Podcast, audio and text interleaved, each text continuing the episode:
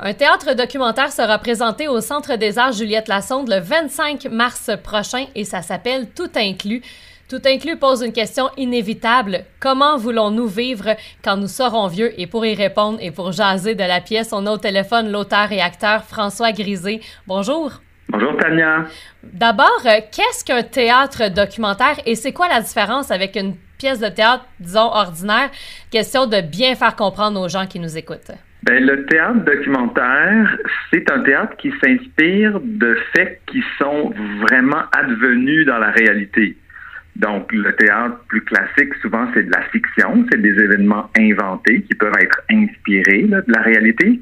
Mais le théâtre documentaire, c'est un théâtre donc qui s'inspire de faits réels, de d'entretien réel, d'une question qu'on veut poser et à laquelle on tente de répondre. Dans le cas de Tout inclus, c'est né d'une immersion euh, que j'ai faite dans une résidence de personnes âgées à Val d'Or où j'ai habité pendant un mois.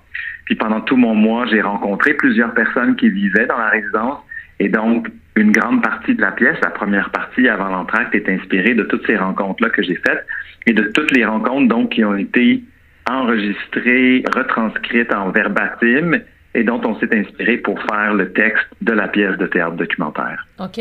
Et comment vous avez eu cette idée-là d'écrire tout inclus? Ben, en 2012, mes parents sont déménagés dans une résidence pour aînés, très bien, là.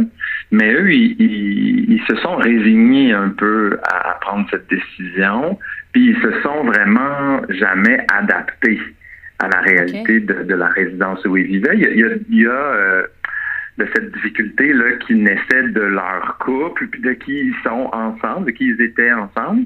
Mais il y a quand même des éléments là-dedans, moi, qui m'ont questionné profondément, puis qui m'ont fait dire, ben comment ça se fait qu'on a fait ce choix-là, mes parents et moi? Euh, pourquoi c'est insatisfaisant pour mes parents? Fait que je me suis dit que la seule façon réelle de comprendre ce qu'ils vivaient, même si j'étais pas vieux, et je le suis toujours pas, j'ai 50 ans, je suis pas mhm. jeune, mais je suis pas vieux, je me suis dit, ben, ce serait d'aller vivre dans une résidence euh, pour personnes âgées. Puis je me suis dit que j'allais aller y vivre pour un mois. OK. Bien, pourquoi c'est important pour vous de vivre cette immersion totale-là dans une résidence? Bien, parce que je le savais d'instinct que c'était vraiment la seule façon de saisir. Tu sais, je sais pas si, si toi, tu as été dans une résidence comme ça, mais tu sais, quand on y va pour visiter nos parents, nos grands-parents, on est là quoi, une heure, une heure et demie, deux heures. Fait on a une impression, hein, on, a comme quelque chose de vague comme expérience de ces lieux-là. Mais moi, je me disais, ah, je pense que si je vis comme eux, même si je suis pas vieux, il y a quelque chose que je vais comprendre qui est très différent. Puis, ce que je savais pas, c'est que c'est une méthode qu'on utilise euh, pour faire des recherches en sociologie, pour mhm. faire des recherches dans plein de domaines, de dire, mais si on veut comprendre un milieu, ben, il faut l'intégrer, il faut s'y associer, puis il faut en faire partie. Puis c'est sûr que pour moi, ben, comme artiste, ça a été du, un matériau vraiment riche, ça a été des histoires et des personnages vraiment incroyables. Donc, d'une nécessité de comprendre est née tout inclus la pièce de théâtre documentaire qu'on va présenter prochainement là, à Saint-Hyacinthe. Est-ce que si vous aviez eu une mauvaise expérience en résidence, ça aurait influencé peut-être le choix euh, d'envoyer vos parents en résidence ou de les retirer de la résidence? C'est une bonne question. Moi, j'avais pas eu de mauvaise expérience, mais tu sais, comme bien des gens, puis c'est une question qu'on pose dans la pièce, il y a bien des gens à qui on pose la question, mais toi, tu irais-tu vivre dans une résidence de personnes âgées? Puis ils disent, ben non, jamais de la vie, moi, j'irai jamais là. puis c'est cette affaire-là, moi, que je questionne, c'est de se dire, ben, c'est pas qu'on a une mauvaise expérience, peut-être, souvent, mais c'est parce qu'on a un préjugé. Ouais on le sait qu'on veut pas trop aller là, mais on ne sait pas trop pourquoi.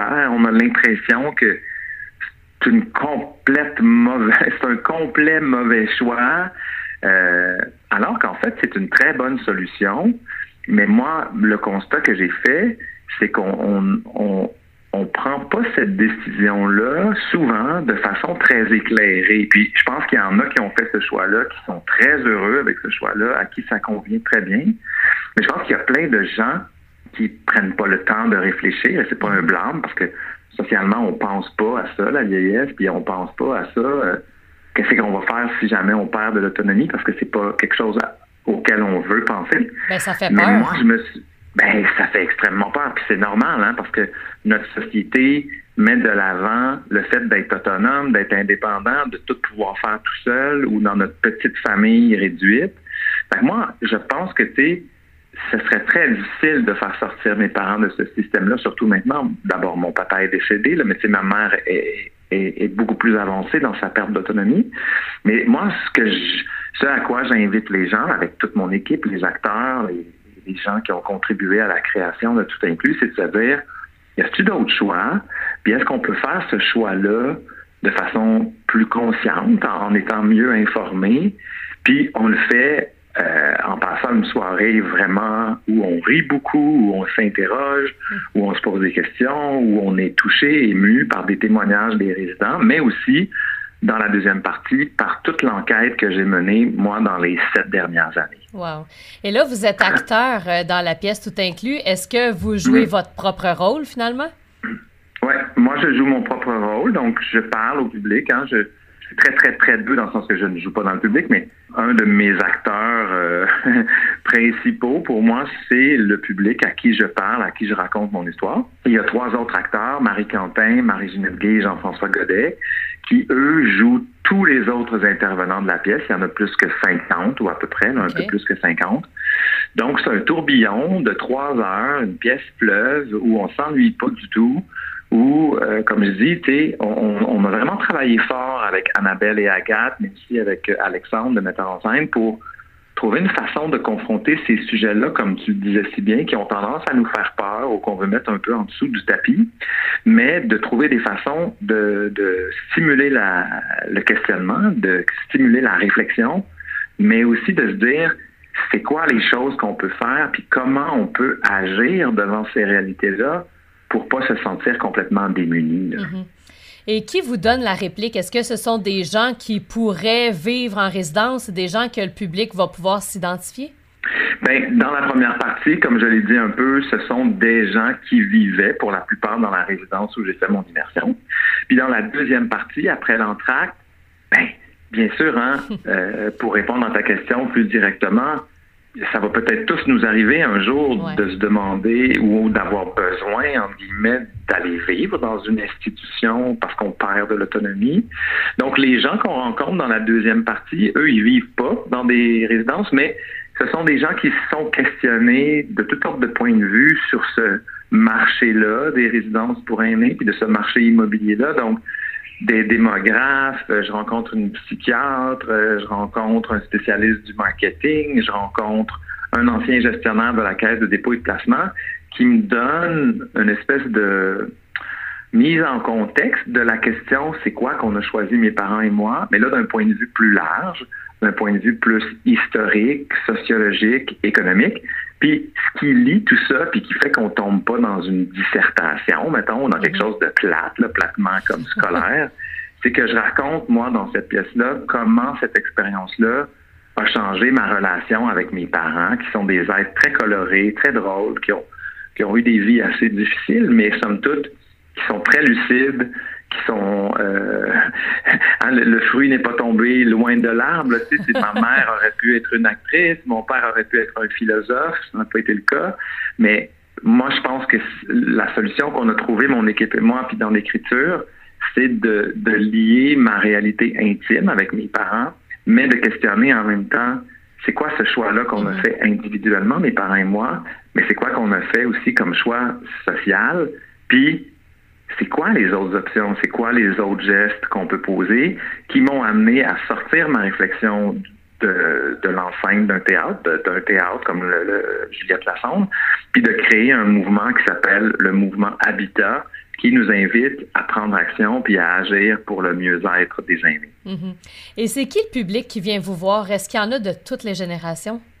Je dois avouer que il y en a de toutes les générations, mais nous, on remarque quand même que la grande majorité des gens, c'est des gens qui ont au moins 45 ans et plus, c'est-à-dire des gens qui sont en situation euh, plus rapprochée le de la réalité des aînés, soit qui prennent soin de mhm. leurs parents, ou soit qui sont eux-mêmes aînés. Il y a bien sûr des gens qui sont du milieu là, euh, communautaire et des gens qui ont, euh, qui ont intérêt.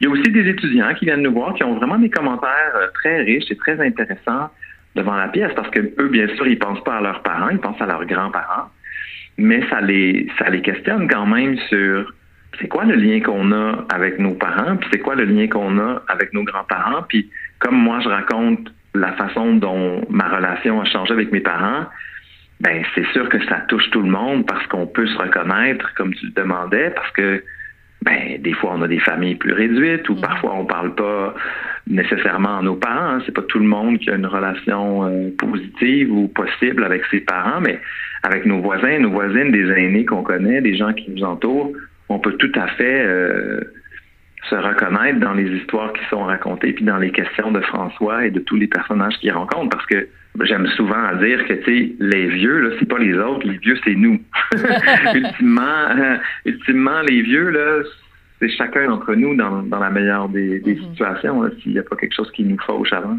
ouais qu'est-ce que vous avez envie de dire aux gens qui hésitent euh, à placer leurs parents là je vais dire ça comme ça ou des gens peut-être comme moi qui gardent un de leurs parents à la maison ben, n'hésitez pas à trouver des solutions puis de l'aide il y en a mm-hmm. hein, c'est vrai que je, le répète encore, tu as dit que ça nous fait peur, puis tu as dit que il y a comme un tabou ou une espèce de silence autour de discuter de ces réalités-là. Mais moi, ce que j'ai constaté aussi, c'est que des ressources, des fois, il y en a moins dans certaines régions. Hein. C'est pas égal partout au Québec. Mettons, si on s'en tient au Québec, là. Mais moi, je dirais aux gens d'expérience, essayez de rester le plus longtemps chez vous. Faites-vous aider. Allez chercher de l'aide, des, des euh, CLSC, allez chercher de l'aide, des des groupes communautaires qui aident les gens, mais soyez aussi, prenez soin de vous aussi, parce qu'une des réalités que j'ai constatées euh, de gens qui sont proches aidants, c'est que souvent ils s'oublient. Puis ils se sentent obligés parce que, tu sais, moi, par exemple, que même si je le voulais, je, ne pourrais plus prendre soin de ma mère chez moi parce qu'elle a des pertes cognitives de plus en plus importantes. Puis j'ai pas une vie qui me permettrait de d'être présent pour elle trois, quatre, cinq heures par jour, à la laver, à, m'assurer qu'elle ait pris sa médicamentation, que tu me suis. Donc, moi, je dirais, cherchez des options, faites-vous aider, puis parlez-en. Mm-hmm. Parce qu'encore là, il y a beaucoup des fois de... Tu sais, les vieux, ils, m'ont souvent dit, je dis les vieux avec tout respect, là, les vieux, ils m'ont souvent dit, euh, on veut pas être un poids. On n'a pas envie d'être un poids pour notre famille ou pour les gens qui, qui sont dans nos vies. Mais moi, je pense que il y a, moi, j'aime déculpabiliser les gens autour de ça. Moi, je pense qu'il y a quelque chose de beau dans le fait d'être un peu un poids pour quelqu'un, surtout nos parents qui ont pris soin de nous. Ça. Mais il faut pas hésiter à demander de l'aide, puis à être euh, honnête avec soi-même, puis avec les gens que ça concerne, pour être sûr que on, on, prend euh, soin de l'autre, mm-hmm. mais qu'on prend soin de nous en même temps. Absolument. Et finalement, à quoi les gens peuvent s'attendre en allant voir votre théâtre documentaire, tout inclus? Mais moi, je pense que ils peuvent s'attendre à passer une super soirée où, comme je le disais un peu plus tôt, euh, puis tu sais, on l'a joué 55 fois le spectacle, donc on connaît un peu la résonance que ça a chez les gens.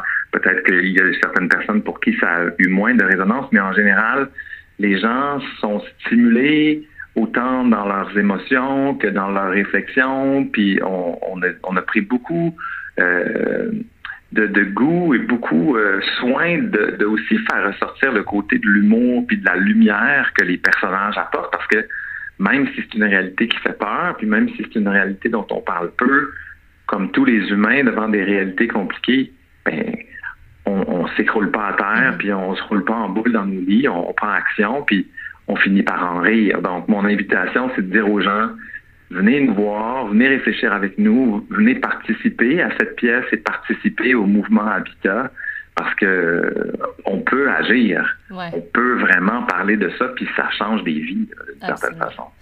Donc, je vous rappelle que Tout inclus sera présenté au Centre des Arts Juliette Lassonde le vendredi 25 mars. C'est à 19h.